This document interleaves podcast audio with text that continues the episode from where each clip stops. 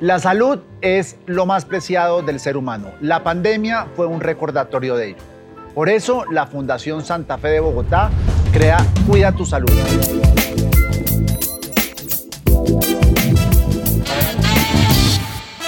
Un podcast donde hablaremos sobre enfermedades, dolencias, tratamientos y cuidados y muchos otros temas más que son de su interés. Hoy está con nosotros el doctor José Antonio Jaquín. Hablaremos con él sobre cáncer de tiroides. Él es jefe de cirugía de cabeza y cuello de la Fundación Santa Fe de Bogotá. Doctor Jaquín, ¿cómo me le va? Muchas gracias, bien. Una pregunta, cabeza y cuello, ¿todo lo que pasa en la cabeza y en el cuello lo opera usted? Sí, no, los cirujanos de cabeza y cuello nacemos como una, como una subespecialidad de cirugía general y manejamos básicamente cirugía oncológica de cabeza y cuello, excepto cerebro. O sea, lo nuestro comprende, o el servicio comprende todos los tumores de tiroides, de mandíbula, de lengua, de ojos, de orejas, de canal auditivo, de senos paranasales. Lo que, eso es cáncer. Solo cáncer. O patología tumoral benigna, patología tumoral. Ah, la inmensa mayoría de esta patología tumoral es del tiroides. Otro grandísimo porcentaje son los tumores del tracto aerodigestivo superior, o sea, lengua, amígdalas. Y, y en esta otra gran proporción de pacientes estamos ante una nueva pandemia que es la pandemia del HPV, del, del virus del papiloma humano, que representa la mayoría de los casos hoy en día y otra pequeña ¿No fue lo que le dio al actor Michael Douglas hace como 4 o 5 años? Correcto. Le dio un característico de esos, que es un HPV positivo y es viral y es confirmado que es viral. Una pandemia menos mediática, pero igual de importante y de lesiva y, termina hoy siendo, em, tal vez teniendo la más alta incidencia de casos que son diagnosticados, si son diagnosticados a tiempo, tienen más de en esta institución 95% de curación a tres años. El otro pequeño grupo de patologías comprende lo que son los tumores de las glándulas salivares. Eso más o menos es como lo que... Que eso viene a estar por la garganta, por aquí, la, glándula salivar. Pero bueno, hoy hablamos, ese, ese tema que acaba de tocar es muy interesante y nos va a dar para, para un podcast a, a, futuro, pero hoy vamos a hablar de el cáncer de tiroides. Correcto. Y para situar a las personas que nos están viendo y oyendo en este podcast de Cuida tu Salud, ¿Qué es la tiroides y por qué es tan importante o qué es lo que hace en el cuerpo humano? Sí, la glándula tiroides es una glándula pequeña que se localiza en la base del cuello, cuya función principal es el mantenimiento de la temperatura del cuerpo. Eso es lo principal. Al cuerpo le cuesta mucho trabajo mantenerse a 37 grados. el cuerpo tiene que defenderse del medio ambiente. La glándula tiroides lo que hace es regular muchos, perdón, muchas reacciones químicas que tienen como consecuencia liberar en últimas una forma de energía que maneja el cuerpo que se llama los ATPs, que mantiene la temperatura. Entonces, yo regulo los ciclos del azúcar, ayudo a regular ciclos de grasa y todo este conjunto de regulación de esas, de esas, de esas situaciones fisiológicas se llama el metabolismo. Entonces la glándula tiroides sí tiene que ver con el metabolismo, lo regula todo el día y el metabolismo tiene que ver con mantener la temperatura del cuerpo a 37 grados. O sea, sin tiroides una persona se muere. Se, a largo, sí, sin tiroides una persona a largo plazo se muere. Entonces comienza a tener una pérdida de todas las funciones, desde el pensamiento, digestión, eh, función cardíaca, etc. Premio Nobel de, los primeros Nobel en el área de cabeza y cuello fue del doctor que descubrió que después de quitar los, la tiroides, los pacientes se morían y dijo, venga, esto tiene una función hormonal. Y eso le, y eso le valió un premio Nobel. ¿Cuáles son los problemas que se, o sea, o por qué se presenta un problema en la tiroides? Sí, los problemas de la tiroides se pueden dividir en dos grandes grupos. Los problemas que tienen que ver con la función tiroidea, las inflamaciones tiroideas y los problemas que tienen que ver con los nódulos tiroideanos, su crecimiento y con la presencia o no de cáncer. Entonces, en el grupo de las enfermedades no quirúrgicas Existe, por ejemplo, la más común que se llama la tiroiditis, inflamación de la tiroides, que muchas veces pasa como un episodio eh, de un estado gripal fuerte. Uno tiene dolor de huesos, de músculos, tiene dolor en la base del cuello y de pronto comienza a presentar síntomas de hipotiroidismo. O sea, esta inflamación dejó daños en la tiroides. Es la causa más frecuente de hipotiroidismo en la humanidad. Se pensaba que era la deficiencia de yodo, pero esta es la causa. y entonces la persona comienza a tener síntomas que son muy inespecíficos. Frío, pereza, depresión, poquito los ojos hinchados, hasta que alguien le hace una prueba y puede o no encontrar alteradas las pruebas en sangre. Fácil de manejar, se maneja con hormona, no tiene más problema, excepto el diagnóstico. De esa parte de enfermedades no quirúrgicas, sino cáncer, está el otro lado, que se llama el hipertiroidismo. O sea, cuando yo tengo la tiroides funcionando a más de la capacidad de lo que el cuerpo aguanta o necesita. Entonces tengo el paciente con insomnio, despierto, con temblor, sudando, eh, agitado y consumido. Es, el hipertiroidismo es, produce tanto gasto de energía que el paciente pierde y pierde y pierde peso. Algunos pueden tener eh, exoftalmo, o sea, salida de los globos oculares, y en conjunto se llama, una, se llama la enfermedad de Graves. la enfermedad de Graves produce un estado tan hiperdinámico que si se deja sin tratamiento, puede causar una falla cardíaca, porque yo hago ese músculo del corazón funcionar a tanto ritmo, a tanta fuerza, hasta que lo agoto. Eso se llama una falla cardíaca hiperdinámica. Entonces, pongamos esa parte no quirúrgica en contexto. Yo tengo un hipotiroidismo leve, podría no tratarlo.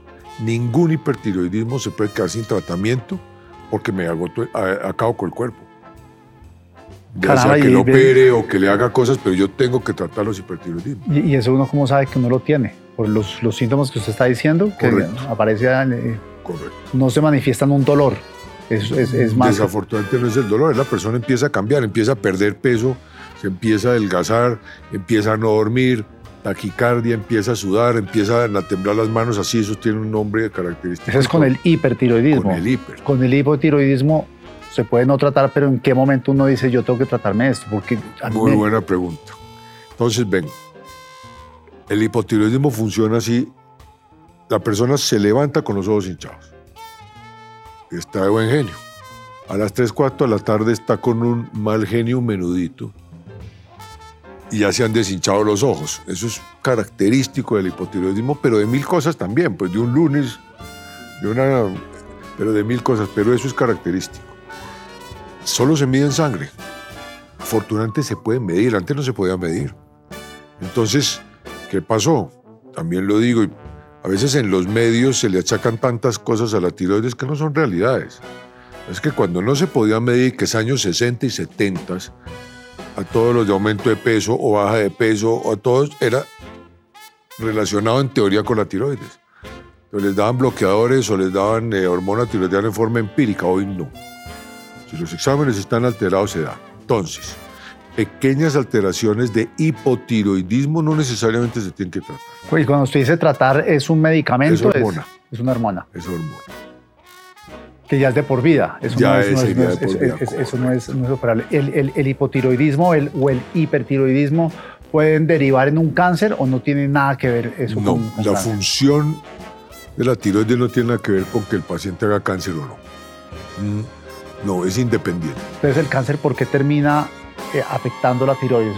La termina afectando, pero no en la función, solo en la forma. O sea, yo tengo un nódulo que me está creciendo, que si me sigue creciendo me va a ahogar o me va a hacer cambiar la voz o me va a acabar con mi calidad de vida y con la vida. Ese es el caso, pero la función no tiene nada que ver son cosas aparte. Yo no sabía que era una, un, se puede llamar, se puede decir que es un órgano o una glándula no es un órgano. Es un órgano. Sí, un órgano importantísimo, es casi que en un carro, en carro como casi que la caja de cambios. Es el termostato del carro. Del carro. Eso es lo que llamo es el termostato. Él controla mi, mi, lo que yo voy a hacer o no. Es el termostato. ¿Y la tiroides es algo que está en hombre, mujer, funciona de manera distinta o es prácticamente, prácticamente tiene la misma... En la función es igual, pero curiosamente las enfermedades de tiroides son 9 a 1 más comunes en las mujeres. ¿Por qué? No sé. No sé qué factor pueda tener y creo que nadie lo sabe. Bueno, si lo estudia puede terminar usted con Nobel también. o sea, no, no, no, no, no, no está la, la, la, razón, no, no, nadie la... Y las enfermedades tumorales son 9 a 1. Tan es así que hoy en día en el mundo entero el cáncer de tiroides es el tercero en las mujeres y en Colombia es igual, es el tercero. Ninguno de los especialistas que manejamos cáncer de tiroides es ajeno a esto y tan común es que hoy en día todos nosotros tenemos una inmensa cantidad de trabajo porque es, es, es muy común y su incidencia ha aumentado más de 20 veces en los últimos 20 años. Más de 20 veces. ¿Y eso responde al ecosistema? Al... Eso tiene varias cosas. Lo primero es que hoy en día hacemos mejores diagnósticos. Hace tantos años antes de, los, de la ecografía, eh, los diagnósticos de los casos eran casi todos tardíos. Hoy en día con la ecografía encontramos nodulitos de 3 milímetros. Eso no, se podía ver de un centímetro. Ganglios o metástasis de 2 a 3 milímetros, que estaban escondidas, que se supone que representan el 30% de toda esta nueva incidencia. Entonces ahora los traigo a la luz. O sea, estaban escondidos, los traigo a la luz. Lo otro es el aumento mundial del exceso de radiación. ¿A través de los teléfonos celulares, cámaras, eso o no, no se atrevería no, a No, es otro tipo de irradiación. estas, estas irradiaciones de los celulares tienen efectos teóricos en cosas cerebrales y otras que no, no sería yo el experto para opinar. Pero hacia los años 50, la radioterapia se usaba para cicatrices, enfermedades benignas. Alrededor de los años 50, en un colegio en Inglaterra, un doctor dice, venga, esta gente está haciendo más cánceres. Y es la primera vez que hay evidencia de que hay tumores radioinducidos por la radioterapia. ¿Cuál radioterapia? La ionizante, las de las bombas atómicas, las de las plantas nucleares, las de ese tipo de cosas. Las de las radiografías. Yo quisiera Em, hacer, por ejemplo, en presencia, sin exagerar, cuántas veces fuimos a la odontología y nos tomaron radiografías con cuánta protección, cuánta calibración tenían todas esas máquinas. Entonces hemos recibido una gran cantidad de radiación de la cual no conocíamos. Y eso se va acumulando a lo largo de la vida. Eso es vitalicio. Quizás por eso a mi, a mi hija la operaron del riñón hace cuando tenía dos años y ella anualmente se tiene que hacer unas ecografías para hacerle seguimiento y nosotros quisimos hacerle una adicional y el doctor dijo, ojo, ojo, porque eso después lo termina... Se va acumulando, la radioterapia es vitalicia es acumulativa. Entonces, ¿qué pasó? ¿Recuerdan Chernóbil? Es el ejemplo. Ah, bueno, eh, eh, Hiroshima, Nagasaki son ejemplos básicos del, del aumento de incidencia de mil tumores, tiroides por excelencia. Los pacientes con irradiación tienen muchos más nódulos en la tiroides y esos nódulos tienen más posibilidad de tener cáncer. ¿Qué me dejó a mí aterrado? Entonces sale Fukuyama. Entonces se rompió la, la, con el tsunami de Japón. Que tranquilos que ya está contenido. ¿Cuánta irradiación se habrá salido? Lo mismo pasó en Francia. Que tranquilos, nadie sabe cómo la mide. Sí la pueden medir, los gobiernos la pueden medir. Pero después entra uno en los congresos de cáncer y las discusiones terminan siendo políticas. A mí sí se me salió tanta irradiación. ¿A dónde voy? ¿Cuántas plantas nucleares hay en el mundo? ¿Cuántas plantas nucleares que yo no, yo no voy a hacer una, una, una, eh, una, un anuncio político en ninguna naturaleza? Eh, las plantas nucleares se iban a recoger, nunca se recogieron, que no hay otras formas alternativas California no sé cuántas tiene. Entonces empezamos a aprender que sí hay una cantidad de plantas nucleares, de pronto en exceso, no lo sé, que sí hay radiación que se sale, que sí hay exageración de los mismos médicos y esa es la causa más conocida del cáncer de tiroides. Eh, genético, intermedio, ambiental, eso le decimos a todo lo que no podemos explicar que tiene ambiental. Pero, por ejemplo, si vamos a hablar, si vamos a, eh, a detallar el punto de cáncer de tiroides, ¿se debería hablar más de la afectación sobre la mujer o no deberíamos descuidar lo que pasa con los hombres? Ah, no, igual, no igual. En teoría, el hombre le da menos, pero cuando le das más fuerte. un poquito más de mortalidad. Otro de los enigmas que no se ha podido explicar. Hay dos preguntas. La primera es si esto se puede evitar, si uno puede cuidar la tiroides, si hay algún tipo de alimentación o demás. Y la segunda, si es el caso, bueno, cómo se cuida y cuándo debemos tomar conciencia de que existe un órgano muy importante que debemos cuidar y debemos supervisarnos o debemos hacernos análisis para saber cómo está. Yo creo que en los, en los controles anuales. Ahora, cuando avancemos más y hablemos del cáncer, yo voy a hablar ese al contrario. Cómo no sobretratar el cáncer de tiroides. Ni siquiera cómo diagnosticarlo. Los diagnósticos ahí están. Es cuándo se debe tratar, cuándo se debe esperar. Nosotros sí tenemos una campaña con esta cosa de la cancerofobia de que se eviten tiroidectomías innecesarias a toda costa. Espera, espera, que ya, ya, ya le metió ahí un término que no creo que nuestros oyentes... ¿Cómo es? Tiroidectomías, o sea, extirpación de la tiroides de forma innecesaria. Ahora hablamos de eso. Que eso es como nuestro... Tratar el cáncer de tiroides lo hacemos bien, lo que nuestra difusión en, en educación es intentar que no se exagere y que no se saque la tiroides en forma innecesaria. Te lo explicaré ahorita más tardecito. Entonces, los, los, ¿cómo se ¿Cómo se presenta el cáncer de la tiroides? Son nódulos, pepitas, nodulitos. ¿No es cierto? Entonces a ti te hacen un ultrasonido porque tienes cualquier cosa en el cuello, aparece un nodulito del tiroides. 65% de los nuestros aquí en la fundación son incidentales, o sea, es una población distinta, pero son nódulos que, se, que aparecen cuando se hicieron ecografías por otra causa. No son ecografías buscando específicamente cáncer de tiroides. Entonces estamos cogiendo unos cánceres de tiroides 20 años antes de que den problemas. Pequeños, una población joven, fáciles de tratar y cuya curación es la regla, no la excepción. La tiroides exactamente para que vean dónde queda, dónde acá está. En la base, perdón si señalo así, en la base del cuello acá. Aquí. Abajo. Es así chiquitica. Y está detrás del, del, en el caso de los hombres, detrás de la nuez, de la manzana que tenemos acá. Debajo. Debajo y delante de la tráquea, está por fuera de la garganta. Entonces, si uno tiene la sensación de dolor o de que tiene un nódulo ahí, debe consultar al médico internista, al general, al endocrino, cualquiera está en capacidad de hacer ese diagnóstico.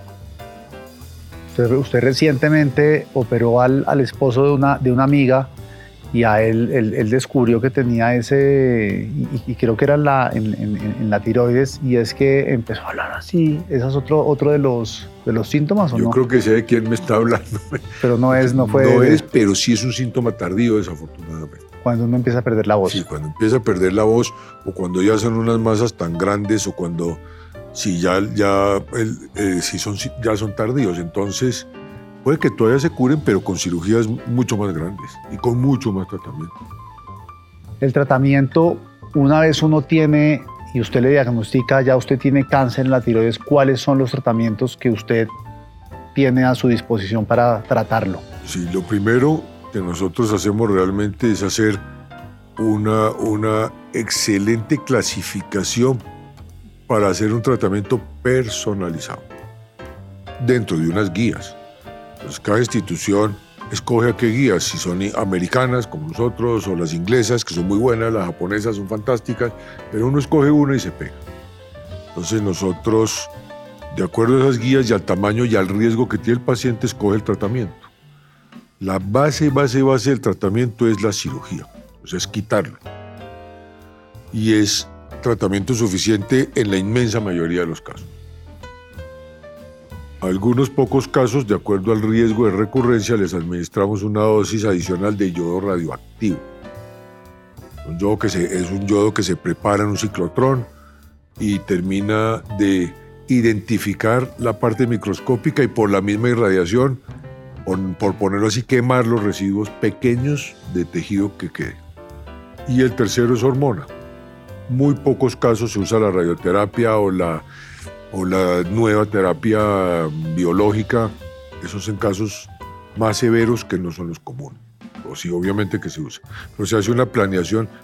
Aquí hay un, aquí hay un grupo muy bien identificado para el tratamiento con los radiólogos, los patólogos, los inmunólogos, los radioterapeutas, los endocrinos y nosotros para el tratamiento. Y las guías tratamos de hacerle lo más estricto posible. ¿Qué afectaciones tiene en el cuerpo humano cuando uno está padeciendo un cáncer de tiroides? Eh, en la mayoría de los casos probablemente ninguna. En la inmensa mayoría tal vez ninguna. El tiroides tiene el tumor más benigno de toda la economía de tumores, que se llama el carcinoma papilar, y el más maligno de toda la economía de tumores, que se llama el carcinoma anaplásico de tiroides, que hasta hace unos meses te daba dos semanas de vida cuando, cuando mucho. Entonces, como la mayoría son de este lado los tumores benignos, casi nunca son sintomáticos hasta que es tarde. Están ahogados o con la voz ronca o sangrando o sin poder comer. Que desafortunadamente con la pandemia que tanta gente dejó de consultar hemos vuelto a ver esos casos grandes que no se ven normalmente. Porque lo dejaron, dejaron pasar el antes de venir a consulta. Porque dos, tres años pasando, pues son dos o tres años que han pasado. Esto es, un, esto, es, esto es algo que, por ejemplo, si uno tiene síntomas, ¿usted podría asesorar vía virtual o no? ¿O es algo que uno tiene que venir al médico para, para cerciorarse de qué es lo que puede tener? Yo creo que la, la vía virtual depende de muchas cosas. Uno, la base de todo el diagnóstico no presencial es en la ecografía. Uno debería tener una buena ecografía. Yo hago mucha consulta virtual hoy en día si todo el mundo tuviera el mismo medio o el mismo manejo de medios, sería muy fácil. El problema en la consulta virtual es eso, es, el manejo de los medios, es la conectividad. Pero yo, si soy capaz de ver un ultrasonido y ver a la persona antes de tenerlo presencial, primero ya sé qué tiene, segundo ya sé qué voy a hacer y tercero yo a lo que voy a examinar son cosas muy puntuales, pero sí se podría. Usted dijo que el cáncer de tiroides en su mayoría es curable eh, ¿Cuándo no es curable? ¿Cuando no se detecta a tiempo? ¿O en el caso que usted me dijo que hay este extremo que da dos semanas? Cuando el, el cáncer de tiroides, claro, diagnosticado a tiempo suena fácil, es cirujano dependiente. Al cirujano le va bien, al paciente le va bien. ¿Independientemente de la fase en la que se encuentre? No, hay, hay fases avanzadas donde a pesar de que uno haga una buena cirugía, se sabe que se le va a caer tumor o que las cirugías son muy grandes y que está haciendo una cosa más paliativa, si tiene que quitar órganos como el, de, que lo deja ronco, el de la laringe o el de comer. Después de esos casos tan grandes sí tendría que ver en la terapia biológica y en la radioterapia otras cosas más grandes. Claro que no son los de la población general, pero sí son las de estos hospitales universitarios. Claro que de esos tenemos eh, para un servicio intermedio de tamaño como el nuestro, tal vez unos 4 a 6 mensuales de esos grandotones. Eh, ¿Es una cirugía compleja cuando usted decide operar? Eh, no. La rutina de estos tumores pequeños no es muy compleja. Usted me estaba hablando hace un par de minutos que íbamos a hablar del tema del exceso a veces que los médicos toman la decisión de operar y que eso es algo que usted... Sí, gracias que me recuerdo. Que usted, que usted no recomienda. Entonces, para hacer los diagnósticos de cáncer de tiroides se hace una biopsia que hoy en día se hace con aguja. Eso se llama un BACAF.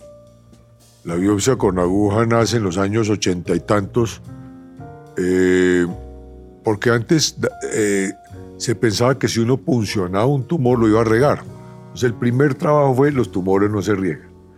Y empiezan a, nacer todos los tipos de biopsias de todas las naturalezas.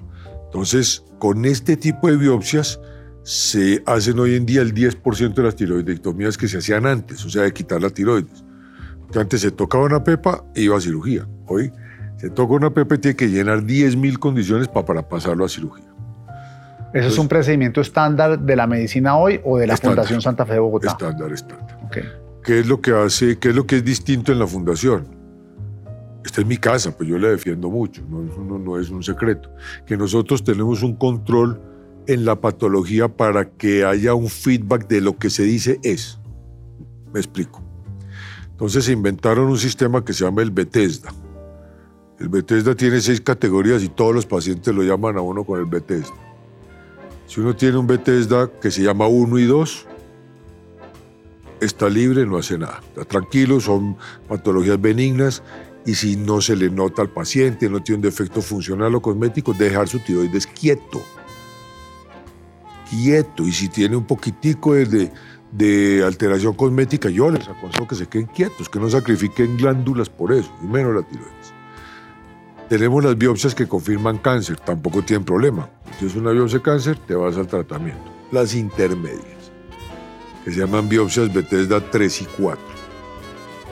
Entonces, si yo tengo biopsias Bethesda 3 y 4, ahí es donde tengo que hacer un análisis muy concienzudo si vale la pena pasar el paciente a cirugía o no. Entonces, ¿dónde está la fundación? Las biopsias Bethesda 4 en la fundación, el 40% son tumores.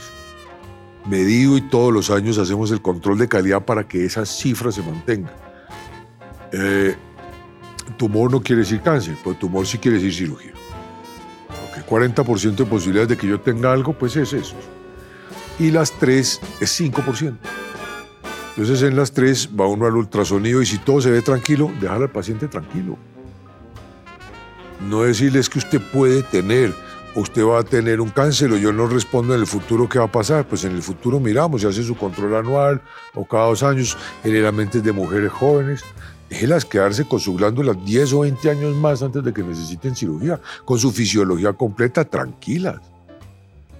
La hormona tiroidiana, la mayoría se terminan acomodando, pero tiene un periodo de adaptación. Pero esa glándula, cuando usted a las personas que le extirpan la glándula, ¿se las reemplazan con un aparato o cuál queda haciendo el termostrato? Con pepas. O sea, se le quita y las pepas suplen la, la función de la hormona o suplen las funciones conocidas que tenemos de la hormona. No, no, suplirán todas porque hay unas que no conocemos entonces. Eh, años 60, 50 se hacía un macerado de hormona de marrano. Porque la hormona de tiroides son cuatro. Se llaman T1, T2, T3 y T4. Las que, las que podemos manejar se llaman T3 y T4. Entonces, esto era una mezcla fisiológica, o sea, tenía mezclas de T3 y T4. Pasamos a las hormonas puras, que las hemos venido usando por los últimos 20 o 30 años. Y la tendencia es a volver a las hormonas naturales nuevamente.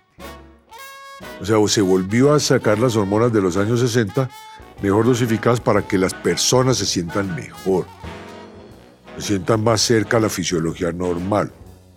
Sobre todo eh, en mujeres que les ha costado trabajo adaptarse a la hormona. Pues yo me tengo que adaptar a la hormona y más encima voy a ponerlo de esta manera. Alguien ve que yo tengo 5% de posibilidades de tener cáncer me exageran la cancerofobia, me asustan, me quito la glándula y después me dicen, mira, te salió benigna. Pero ya te salió benigna, pero ya tienes que tomar hormona por toda la vida. Eso es lo que no estamos de acuerdo. Hagamos muy bien las decisiones de a quién vamos a operar, que verdaderamente le estemos aportando algo a cambiar o su calidad de vida o mejorar la cantidad de años, pero no a operar cancerofobia. Ya para ir cerrando, doctor, se me está quedando algo por fuera que usted quisiera comentar que no hayamos abordado en esta, en esta apasionante conversación donde el mundo que nos muestra es absolutamente fascinante, muy desconocido para muchos de nosotros y todo el, el, el campo que nos cubrió de hipotiroidismo, hipertiroidismo, la, la, la enfermedad en sí, el cáncer, para qué funciona. Entonces, uno, no es que se nos quede conclusión Consultar solo especialistas. Solo especialistas en tiroides. ¿Qué se viene a hacer qué? El endocrino especialista de tiroides. Endocrino especialista de tiroides. Claro, no todos los endocrinos son apasionados por la glándula tiroides. ¿No es cierto? Lo segundo, muy, mucho cuidado con las decisiones cuando se ofrece cirugía y no tienen cáncer confirmado. Mi consejo, nosotros no somos los dueños de la verdad pero tomar segundas opiniones. Venga, me van a quitar la tiroides. ¿Usted qué, recomienda? Para que alguien se siente y le explique qué posibilidades tiene y a largo plazo qué va a hacer y se quita la sobreextracción de la glándula tiroides, que es mundial. Es mundial y es una campaña de muchos en que no saquen tiroides de forma innecesaria. Y con los cánceres pequeños, que se saque solo lo que se tiene que sacar y no se hagan unas grandes cirugías. Entonces esa es la conclusión. Bueno, pues doctor Julio Antonio, muchas gracias. Lo que, lo que se ofrezca, es que a mí me dejan hablar y lo que me tienen no, que No, no, no, ha sido perfecto, ha sido, ha, sido, ha sido perfecto. Yo creo que eh, este es uno de los podcasts más completos que nos han quedado. Eh, y uno que seguramente traerá mucha conciencia tanto a hombres y a mujeres para pues, que tengan un mayor, mayor conciencia sobre lo que representa esta, esta glándula y sobre todo, y me quedo con la parte que usted dijo, acudir a un médico especialista, un, endocrino especialista en tiroides, no cualquier, no cualquier endocrino. Entonces, bueno, muchas gracias y aquí nos veremos para hablar del otro, del otro tipo de cáncer, doctor Aquí estoy para lo que sea.